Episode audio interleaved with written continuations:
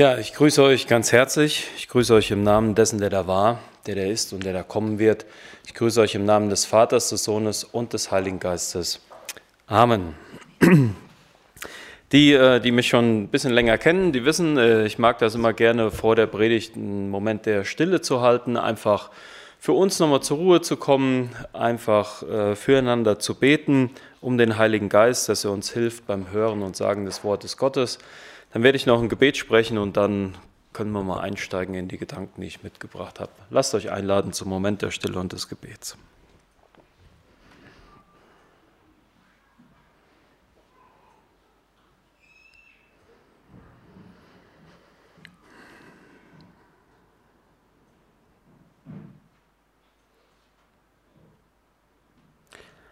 Herr Jesus, vielen Dank, dass du mitten unter uns bist. Durch deinen Heiligen Geist werden wir mit dir verbunden und du bist es, der mit uns reden möchte. Und ich bitte dich ganz herzlich, dass wir auf dein Wort hören, dass du recht zu uns sprichst, uns hilft, in Wahrheit über dich zu sprechen und unseren Herzen auch hilfst, dass wir dein Wort annehmen. Amen. Fürchtet euch nicht. Fürchtet euch nicht, vielleicht habt ihr das gelesen, stand auch am Weihnachten in den Tageslosungen. Da heißt es, sieh, ich verkündige euch große Freude, die allem Volk widerfahren wird, denn euch ist heute der Heiland geboren, welcher ist Christus, der Herr in der Stadt Davids. Und dass wir an Weihnachten die Geburt von Jesus Christus feiern, das ist uns eigentlich allen bekannt. Und äh, ich vermute mal, die meisten haben auch Christus oder Messias schon öfters gehört und sagen das auch öfters. Die Frage ist nur, ob wir wissen, dass Christus nicht der Nachname von Jesus ist, sondern ein Titel. Vielleicht ist das euch noch gar nicht so bewusst geworden, dass äh, Jesus nicht irgendwie ja, mit Christus irgendwo am Klingelschild stand oder Messias, ja, sondern dass die Leute ihm das zugerufen haben und gesagt haben und dass da ein Titel quasi mit verbunden ist. Es bedeutet Messias und Christus der Gesalbte. Und der Gesalbte bedeutet nicht, ich habe mal mitgebracht, dass Jesus jetzt die ganze Zeit so eine schöne Handcreme dabei hatte oder so ein schönes Öl und ist dann damit rumgelaufen, hat sich das Gesicht immer eingecremt und die Leute haben immer ihn gesehen, wie er sich so eingecremt hat und dann haben sie gesagt, hier, der Jesus, das ist der, der cremt immer, ne? der, der, der Gesalbte hier, kennst du, ne? Nee, sondern der Gesalbte war damals ein Begriff, das eigentlich jedem Kind klar war. Es bedeutete, dass ein feierlicher Akt gefeiert wurde und da wurde jemand eingesetzt für etwas. Und zwar nur drei Personengruppen. Vielleicht habt ihr eben noch gewusst, was Christus und Messias bedeutet. Und wenn ich jetzt danach frage, welche drei Personengruppen denn gesalbt wurden, dann fallen wahrscheinlich dem einen oder anderen vielleicht Personengruppen ein. Erstens Könige. Zweitens, Priester, höre ich unter der Maske da hinten. Und drittens, Tote. Tote. Ah, nee. Das wäre jetzt ein bisschen schlecht. Aber die wurden auch gesalbt, einbalsamiert eher. Nein, aber das eigentliche Salben.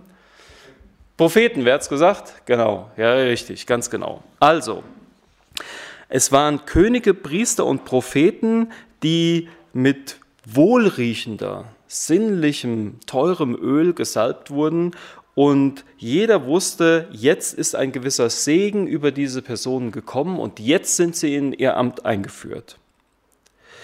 Die Propheten hatten hunderte von Jahren vorher vorausgesagt, dass Gott irgendwann mal einmal seinen Messias, seinen Gesalbten senden würde.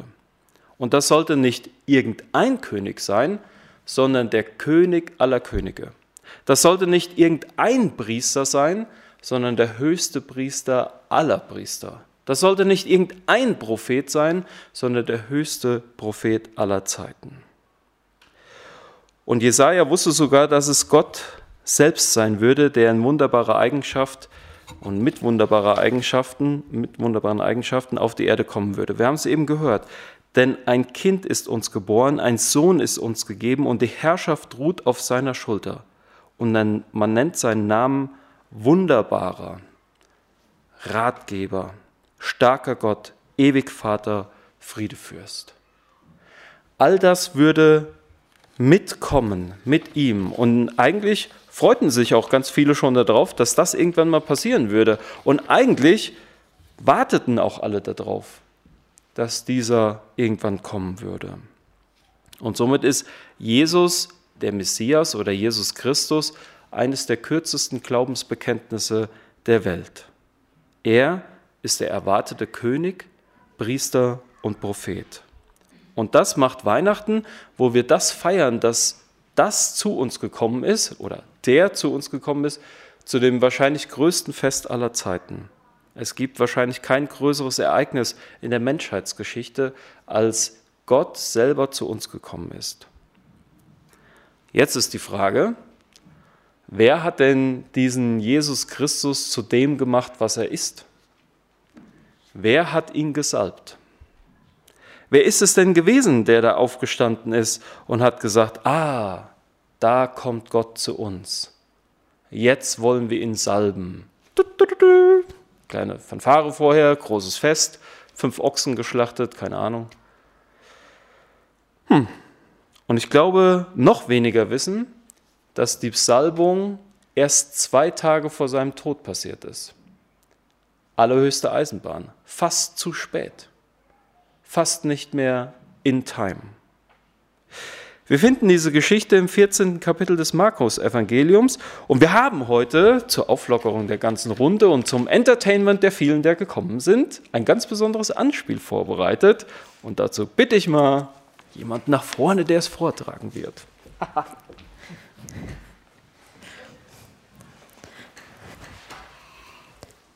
Soll ich wirklich? Das Zeug ist richtig teuer. Ich meine, für das Öl muss ein Arbeiter ein ganzes Jahr lang arbeiten.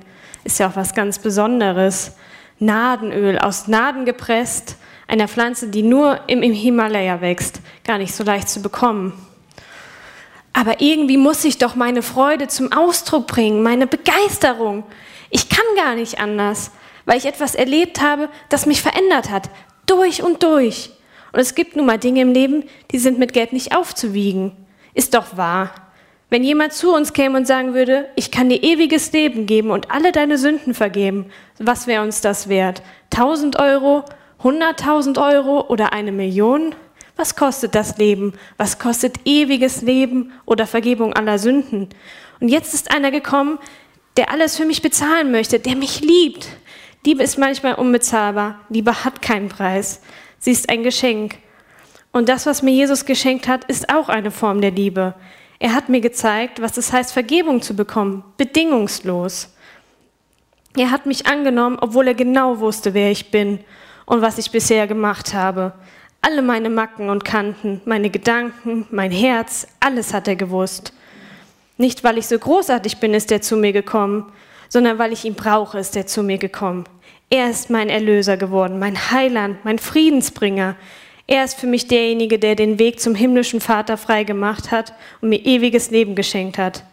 Jesus ist in diese Welt gekommen aus Liebe zu mir und allen anderen Menschen, damit alle, die an ihn glauben, nicht verloren gehen, sondern ewiges Leben haben. Das ist doch besonders wertvoll, oder nicht? Ich habe das Gefühl, ich habe etwas sehr Wertvolles bekommen. Und ich freue mich so sehr darüber, dass alles, was ich sonst habe, dagegen verblasst. Ja, das ist wirklich wunderbares Öl. Und es ist genau das Richtige, um mich damit zu bedanken. Ist das Verschwendung?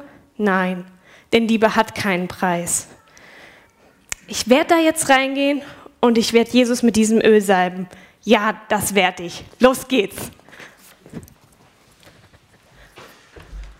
Ja, listigerweise hat die Sabrina sich verkleidet, aber die meisten haben sie doch erkannt, denke ich. Ja? Also vielen Dank fürs Anspiel. Wir nehmen mal den äh, Vers, der jetzt alles entscheidend ist, aus dem Markus-Evangelium dazu. Und da heißt es, Vers 3, Und als er in Bethanien war, im Hause Simons des Aussätzigen, und saß zu Tisch, da kam eine Frau, die hatte ein Alabastergefäß mit unverfälschtem, kostbarem Nadenöl und sie zerbrach das Gefäß und goss das Öl auf sein Haupt. Was danach passiert, können wir gleich noch ein bisschen betrachten. All das passiert jetzt im Hause Simons Und dieser Mann hat nicht der Gesalbte als Nachnamen, sondern der Aussätzige. Also, wenn er mal einen schönen Nachnamen braucht, ne, so der ehemals Leprakranke oder so, ja, äh, weiß nicht. Und diese Geschichte und äh, dieser eine Vers, der sagt eigentlich so viel und ich möchte jetzt mit euch mal ein bisschen in diesen Vers einsteigen. Also wenn der Simon der Aussätzige heißt, dann ist eines klar, er muss ein ehemals Aussätziger gewesen sein. Denn sonst könnte er kein Gastmahl ähm, abhalten, wo Menschen zu ihm kommen. Wenn er Jude ist, und das verrät uns eigentlich sein Name, Simon, dann kann er nicht geheilt worden sein, es sei denn, der Messias wäre gekommen. Weil es gibt keine jüdischen erwachsenen Männer, die geheilt wurden, bevor der Messias kam. Also müssten wir hier übersetzen, Simon, der ehemals Aussätzige, und man muss eigentlich richtig übersetzen, der ehemals Leprakranke, gibt ein Gastmahl. Das zeigt uns direkt schon im Eingang, dass der Messias jetzt da ist. Christus ist da, sonst hätte der nicht geheilt werden können. Es zeigt uns noch etwas, was sehr wichtig ist. Bevor der Messias gekommen ist, sind die Menschen durch die Sünden vollkommen zerfressen worden. Denn Lepra war das äußere Zeichen dafür, dass ein Mensch innerlich ganz verloren war, ganz in Sünden, unheilbar, verloren in den ewigen Tod. Wenn er jetzt ehemals verloren war und jetzt gerettet worden ist, dann ist er nicht körperlich nur gerettet worden, sondern auch geistlich und seelisch. Das bedeutet also, jeder in diesem Raum wusste, wenn man sagt, Simon, der ehemals Aussätzige, gibt ein Gastmahl, dann sitzt da jemand, der ist dem Messias begegnet. Und der Messias ist mitten unter uns. Jetzt kommt eine Frau. Ich weiß gar nicht, wie ich das immer ausdrücken soll. Ah, vielleicht könnte ich noch sagen, Vielleicht die eine Sache noch zu Simon. Ähm, dem sein ganzes Leben war sozusagen stinkend vor Gott. Ja, also Menschen, die, die äh, damals voller Sünde waren, dann hat man auch übersetzt im Alten Testament, findet man heute in ganz wenigen Übersetzungen noch, er hatte sich stinkend gemacht. Also wenn er die Originalsprache mal so studiert, dann äh, werdet ihr das öfters feststellen, dass im Alten Testament, ich bin mir im Neuen Testament nicht ganz sicher, dann steht dann, dieser Mensch oder dieses Volk oder wie auch immer hatten sich stinkend gemacht vor Gott. Sie waren kein Wohlgeruch mehr vor Gott. Und das ist jetzt gleich etwas anders. Wir haben es hier auch mit Gerüchen zu tun. Und wir müssen uns vielleicht noch den Vers dazu nehmen, fällt mir gerade ein, Dazu ist erschienen der Sohn Gottes, dass er die Werke des Teufels zerstöre. So, jetzt kommen wir kurz zu der Frau. Namenlose Frau, zumindest in dem Evangelium, wo ich rausgesucht habe, Markus Evangelium, heißt sie einfach nur die Frau. Das ist nicht so schlimm. Denn damit will die Bibel uns auf etwas aufmerksam machen. Etwas sehr Schönes. Jetzt muss ich ein bisschen aufpassen, wie ich das formuliere. Also bevor die Frauen jetzt sagen, ja, wir Frauen, wir haben den Messias gesalbt, wir sind hier ganz groß rausgekommen, Jesus unterstützt die Emanzipation, nach vorne geht's mit uns. Moment, da muss man auch bedenken, dass da deswegen Frau steht, weil wir uns erinnern, warum ist denn Simon der Aussätzige ganz in Sünden? Warum ist die Sünde denn in der Welt? Warum müssen wir denn an der Sünde sterben? Durch eine Frau kam die Sünde mit in die Welt. Und das ist etwas ganz Besonderes, was Gott hier macht. Er sagt, seht, am Anfang der Welt, da war eine Frau, die hat genau das Falsche gemacht. Jetzt kommt eine Frau, die hat genau das Richtige gemacht. Ihre Haltung zu Gott ist die richtige gewesen. Das, was sie tut, ist genau das Richtige gewesen. Und sie salbt jetzt diesen Jesus zu dem Messias. Mich wundert das immer ein bisschen, wie Gott arbeitet. Die Parallelen, die er zieht, die Gegensätze, die er aufbaut. Und wenn wir etwas kaputt gemacht haben, hilft er uns auch wieder durch seine Kraft und durch seine Eingebung, es wieder gut zu machen. Eine Frau hat mit dafür gesorgt, dass die Sünde Einzug hält in diese Welt. Und eine Frau hilft dazu, dass Jesus Christus der Messias wird. Und etwas kann Gott nicht. Gibt sogar mehrere Dinge, fällt mir gerade ein, die Gott nicht kann. Gott kann keine Sünde tun. Müsst ihr mal in der Jungschaft fragen, was kann Gott nicht? Wir sagen immer, Gott kann alles. Das stimmt überhaupt gar nicht. Gott kann keine Sünde tun. Er kann keine Sünde in seiner Nähe aushalten. Kann Gott nicht. Und Gott kann sich nicht selber salben. Kein König darf sich, sollte sich selber krönen.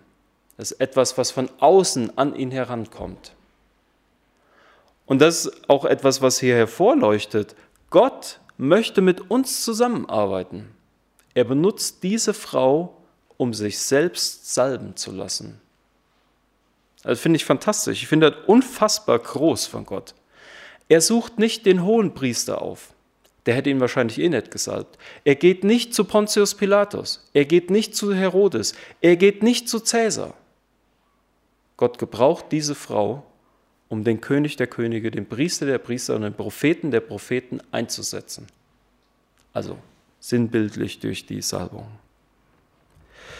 Und was sie da macht, ist, im Gegensatz zu Simon, dem Aussätzigen, dem Stinkenden, der ganz in Sünde war, der jetzt rein geworden ist, verbreitet sie einen Wohlgeruch und stellt den Messias in den Mittelpunkt dieser Feier. Wer hoffentlich äh, unter der Maske heute Morgen noch ein bisschen was riecht, der wird merken, dass hoffentlich heute Morgen hier ein kleiner Wohlgeruch in den Raum langsam reinkommt. Ja, ich weiß, einige mögen keine Duftkerzen mit Vanille und Bratapfel, aber ich habe euch trotzdem ein paar Duftkerzen dahingestellt. Das ist jetzt schwierig für die, die zu Hause vom Fernseher, ne? die kleinen Kinder riechen schon am Fernseher oder versuchen eine größere zu. Nee, könnt ihr zu Hause leider nicht riechen, sondern ist nur hier. Ähm, kann sein, dass die eine oder andere. Äh, also das ist kein versteckter Corona-Test. Ja? Also wenn jetzt einer denkt, ich rieche hier überhaupt gar nichts, dann äh, vielleicht muss man sich dann testen lassen, weiß ich nicht. Aber äh, ja, also äh, kann auch sein, dass ein Teelicht darunter ist, das keinen Geruch von sich bringt. Aber es geht mir darum, dass sie versucht wahrzunehmen, dass auf einmal der Raum wohlriechend war. Jesus in den Mittelpunkt gestellt wurde. Und darum geht es mir auch an Weihnachten. Oder so geht es uns vielleicht an Weihnachten. Wir sollen eigentlich das Fest desjenigen feiern, der der höchste Priester, Prophet und König ist. Und wir sollen ihn in den Mittelpunkt stellen.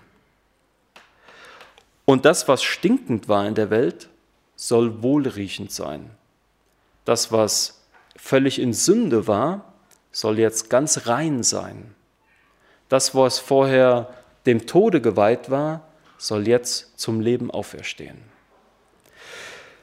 Ich möchte ein paar Fragen stellen. Wer oder was ist Jesus Christus eigentlich für dich? Als Person, als Macht. Was schenkst du Jesus an Weihnachten oder in deinem Leben? Wie haben wir uns bei Jesus für das, was er getan hat, schon mal bedankt? Oder wie sind wir ihm gegenübergetreten? Was stinkt denn in unserem Leben wo haben wir uns vielleicht stinkend gemacht und was riecht richtig gut? Ich bin mir nicht sicher, ob die Frau verstanden hat. Ich hatte gestern noch so eine kurze Diskussion, als ich mit meiner Freundin darüber gesprochen habe. Also Diskussion nicht, aber die, die fragt mich schon mal so Sachen, wenn die mein Predigtskript durchliest. Das ist immer so eine kleine Zensur. Bevor ich dann predigen darf, dann liest sie das schon mal durch. Dann sagt die, ja, bist du dir sicher, dass die Frau nicht gewusst hat, was sie da tut? Dass sie das im letzten klar war? Sag ich, weiß ich nicht, kann ich nicht sagen. Ich vermute das aber mal. Ich vermute, die hatte einfach diese Eingebung, dahin zu gehen, Christus zu salben, aber hat vielleicht gar nicht richtig gewusst, was sie da tut. Es kann aber auch sein, will ich nicht ausschließen, ich, kann, ich weiß es einfach nicht, dass der Heilige Geist vorher ganz klar mit ihr gesprochen hat. Dass der Engel Gottes bei ihr war und hat gesagt, du, Du gehst jetzt dahin, kaufst für ein Jahresgehalt Öl und selbst Jesus zum Messias.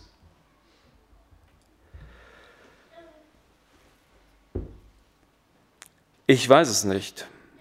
Die Frau kann das alles gemacht haben aus reiner Liebe, aus irgendeinem anderen Motiv, oder sie kann es gemacht haben, weil Gott es ihr aufgetragen hat. Was auch immer, warum auch immer sie tut genau das Richtige. Und dafür möchte ich heute Morgen Werbung machen und Christus, also so zu, zu Gott zu kommen und ihn so zu behandeln. Und Christus sagt auch etwas über sie. Überall in der Welt, wo man das Evangelium verkünden wird, wird man sich auch an sie erinnern und von dem reden, was sie getan hat. Heute Morgen ist Wort Gottes wahr geworden. Die Prophetie, die Jesus gesagt hat, ist heute Morgen wahr geworden. Wir reden über diese Frau. Wie aber ist die Reaktion damals und wie ist die Reaktion heute? Natürlich. Was? Bist du verrückt geworden, Frau? Ja, vielleicht stand auch noch einer da hinten in der Ecke und hat dann gerufen, typisch Frau, verballert einfach für Schminke und Salbe so viel Geld, ja. Und dann schreit noch einer, das hätte man für die Armen verkaufen können und meinte damit für sich selber. Wie gehen wir mit Jesus um in unseren Herzen und unseren Gedanken, wenn er uns als König, Priester und Prophet vorgestellt wird? Können wir innehalten, gründlich nachdenken und sagen, das ist Christus für mich geworden? Dafür will ich ihm dankbar sein. Sie hat damals Jesus in den Mittelpunkt des ganzen Festes gestellt und dadurch wahrscheinlich die Feier komplett verändert die Feier ist nicht so weitergegangen oder dieses Gastmahl, wie man sich das gewünscht hätte. Ganz sicher haben die Leute jetzt ein Thema gehabt. Und ich möchte euch bitten, Jesus auch in den Mittelpunkt wieder zurückzustellen eures Lebens. Ich lade dazu persönlich ein, Christus in den Mittelpunkt von Weihnachten zurückzurücken. Wie kann man das machen? Persönlich glaube ich, können wir Folgendes tun. Erstens, wir können unseren Blick erstmalig überhaupt, vielleicht hast du das vorher noch nie gemacht, oder wieder ganz neu, auf Jesus ausrichten. Die Dinge, die stören, wegtun, die wir nicht brauchen, einfach mal beiseite räumen. Und dann ihm Ehre geben, weil ihm alle Ehre und alle Anerkennung gebührt. Zweitens, wir dürfen ihm bekennen, dass wir uns bis zu diesem heutigen Tage wahrscheinlich mit wichtigeren Dingen vermeintlich beschäftigt haben. Wir können ihm bekennen, dass wir unser Leben ohne ihn gelebt haben, dass wir ihn nicht richtig zu dem gemacht haben, was er ist. Drittens, wir können ihn bitten, von heute bis in alle Ewigkeit unser persönlicher Priester, König und Prophet zu sein. Die Bibel spricht darüber, dass in diesem Moment ein großer Jubel im Himmel ausbrechen wird. Die freuen sich, die feiern richtig, wenn wir Jesus zu unserem Messias machen. Und wir dürfen uns auch von Herzen darüber freuen. Viertens, danke Jesus Christus dafür, dass er für dich ans Kreuz ging. Wie gesagt, die Salbung war zwei Tage bevor er ans Kreuz ging. Da wurde er erst zu dem eigentlich gemacht, was er ist. Dass er uns die Schuld vergibt. Dass er aus unserem stinkenden Leben einen Wohlgeruch vor Gott macht dass wir Königskinder sein können, dass wir jetzt dazugehören. Und fünftens, lass dich von diesem König auf deinem weiteren Lebensweg beraten. Wunderbarer Ratgeber, Friedefürst. Wir können uns begleiten lassen durch den Heiligen Geist. Wir können Jesus bitten, dass er uns führt in diesem Leben. Und ich verspreche dir, es ist kein Geschenk größer und besser, als dieses an Weihnachten auszupacken. Und ich wünsche dir den Segen des Gesalbten, des Gesalbten Jesus Christus, den Segen des Königs, den Segen des Priesters und den Segen des Propheten, dass unser Leben ein Wohlgeruch wird vor Gott. Ich habe für die, die möchten, ähm, so ein kleines Körbchen hier vorne, könnt ihr euch nach dem Ausgang nehmen, noch so eine Karte mitgebracht, Weihnachtsauszeit. Wenn ihr die aufmacht, da ist so ein Teebeutel drin und dann steht dann dabei, den Tee zubereiten und seinen Duft genießen. Wenn ihr jetzt keine Teetrinker seid, dann gibt auch noch ein paar Karten da drin, da kann man sich so eine Bienenwachskerze selber rollen und anzünden. Wenn ihr beides nicht mögt, macht irgendwas anderes zu Hause. Ja? Aber es soll einfach dazu dienen, sich zu Hause noch mal ein bisschen daran zu erinnern, dass Jesus Christus quasi so einen Wohlgeruch in unserem Leben verbreiten möchte, dass wir das genießen können, dass er uns verändert hat. Amen. Und vielen Dank nochmal. Sabrina, ah ja, ich bekomme hier ein Zeichen aus der Redaktion. Ich soll noch, noch mit uns beten, das will ich gerne tun. Wollen wir noch miteinander beten? Jesus, ganz herzlichen Dank. Danke, dass du der für uns geworden bist, den wir dringend brauchen. Danke, dass du mit uns zusammenarbeiten möchtest. Es ist einfach wunderbar, dass du die Frau damals benutzt hast und gebrauchen konntest, um dich zu salben. Danke, dass du aus unserem Leben voller Sünde ein Leben voller Wohlgeruch machen willst. Danke, dass du uns heiligst und reinigst, dass wir deine Kinder sein dürfen. Ich danke dir ganz herzlich, dass du auch heute anwesend bist, dass du der Mittelpunkt bist.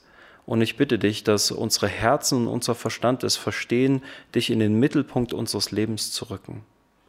Ich bitte dich ganz herzlich, dass wir deine Güte, deine Treue und deine Liebe in unser Leben lassen. Amen.